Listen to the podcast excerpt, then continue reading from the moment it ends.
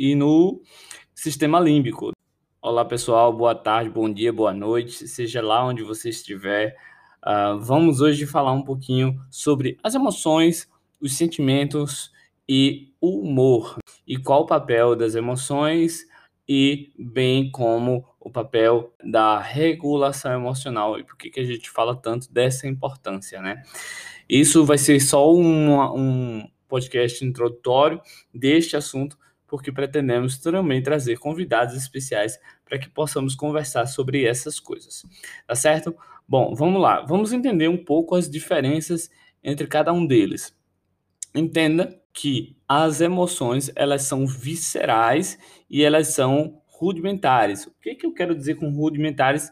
É que realmente elas são uh, mais é, cruas, né? Vamos dizer assim. E aí, por serem mais cruas, são viscerais e são fortes. Uh, a gente tem que entender que existem estruturas neuroanatômicas e estruturas fisiológicas que, e aí, as emoções é, realmente elas são, são mais cruas, são viscerais e elas podem ser processadas, por exemplo, no neocórtex, no córtex pré-frontal, entre outros lugares. Bom, entendendo isso, entendendo que o processo fisiológico é totalmente diferente, a gente entra também nos sentimentos. Sentimentos tão falados, por exemplo, em poesias, e quando a gente está falando assim, ah, nossa, né, partiu com os meus sentimentos, enfim. Sentimentos é um, é um processo ainda mais é, orquestrado do que a própria emoção. Ela é complexa, as emoções são complexas e, as, e os sentimentos são ainda mais complexos o sentimento ele envolve a, o processo emocional mais o processo consciente dessas emoções. Então a gente consegue nomear com mais facilidade o sentimento do que as emoções, por exemplo, né?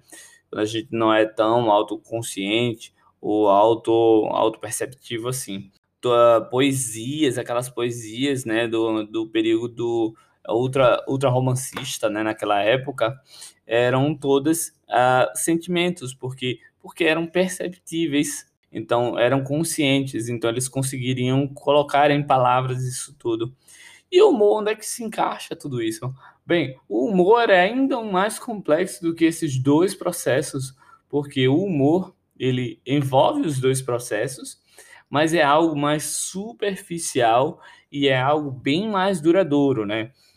O sentimento ele pode persistir por alguns, alguns minutos, algumas horas, as emoções geralmente são flashes né, de tempo e o humor ele pode persistir, por exemplo, por dias. A gente diz, por exemplo, que uh, existem os transtornos do humor, porque o humor ele varia dias, meses ou até anos, inclusive. A gente pode falar, por exemplo, de desregulação emocional uh, por vários motivos, mas antes eu quero que vocês entendam que toda emoção ela é ligada a um impulso. Então, uh, por exemplo, as autorregulações emocionais elas vão fazer com que a gente ajuste as emoções para que a gente possa né, ter uma vida mais plena. E aí, o que, que a gente fala né, de desregulação emocional? A gente define isso, e aí um, o livro do Robert Lee, ele coloca do, da seguinte forma, que é, definimos como desregulação emocional como a dificuldade ou inabilidade de lidar com as experiências ou processar as emoções. A desregulação ela pode se manifestar tanto como uma intensificação excessiva como uma desativação excessiva das emoções. A intensificação ela geralmente pode ser levada ao pânico, terror, trauma, temor em excesso e por aí vai. A desativação excessiva das emoções são experiências, por exemplo, dissociativas, despersonalizações, desrealizações, ou até em situações as quais a gente não esperaria. A gente tem que entender que uh, as emoções elas têm um longo histórico, principalmente nas filosofias ocidentais, que as emoções fossem sentidas naquela intensidade ou magnitude, e que Platão já considerava como uma parte de uma metáfora, por exemplo, em que o cocheiro tenta controlar os dois cavalos e um é facilmente domável e não precisa ser conduzido, enquanto o outro é selvagem e possivelmente perigoso.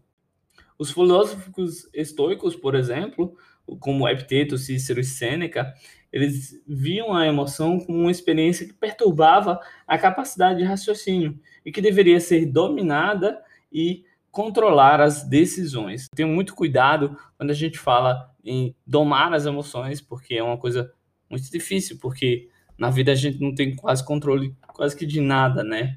Então, enfim, fica esse essas coisas.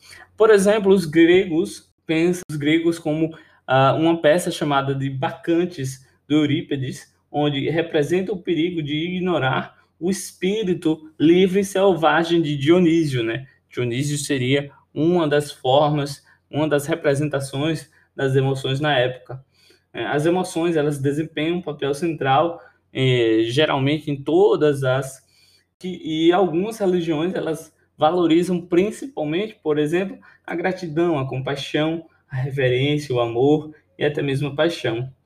E aí, quando eu falei, foi um movimento que ele se rebela contra a racionalidade do iluminismo, que foram que foi uma época que aconteceu onde deu-se o primor, né? Deu-se a primazia das razões. Até hoje essas essas ideias dos iluministas, elas permanecem até hoje, né? Que a gente deve dominar as razões, deve ser racional, enfim. A grande questão é que não confunda, por favor, iluminismo com Illuminati, porque é outra história, tá certo?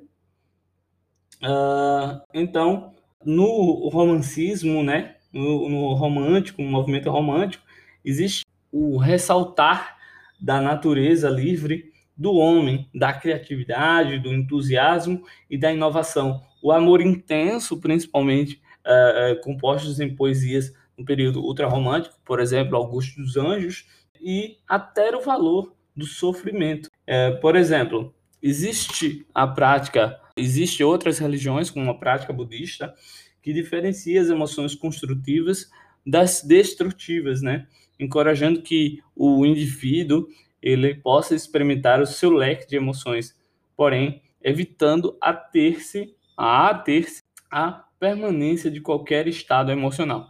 Ou seja, na práticas, nas práticas budistas, não é que uh, você não sinta as coisas ruins, mas que você não vai se ater a ele, não vai ficar ali experienciando tristeza por dias e dias. Você vai simplesmente experimentar e depois vai sair desse sofrimento intenso que é a, a, a, as coisas. Isso segundo que eu entendo, segundo que eu leio e segundo que eu vejo. É, se você é budista e, e, e, tem algo a acrescentar, por favor, me mande um e-mail, a descrição vai estar aí. Você, e a gente pode conversar um pouco mais, inclusive, quem sabe, gravar um novo episódio aqui para as pessoas.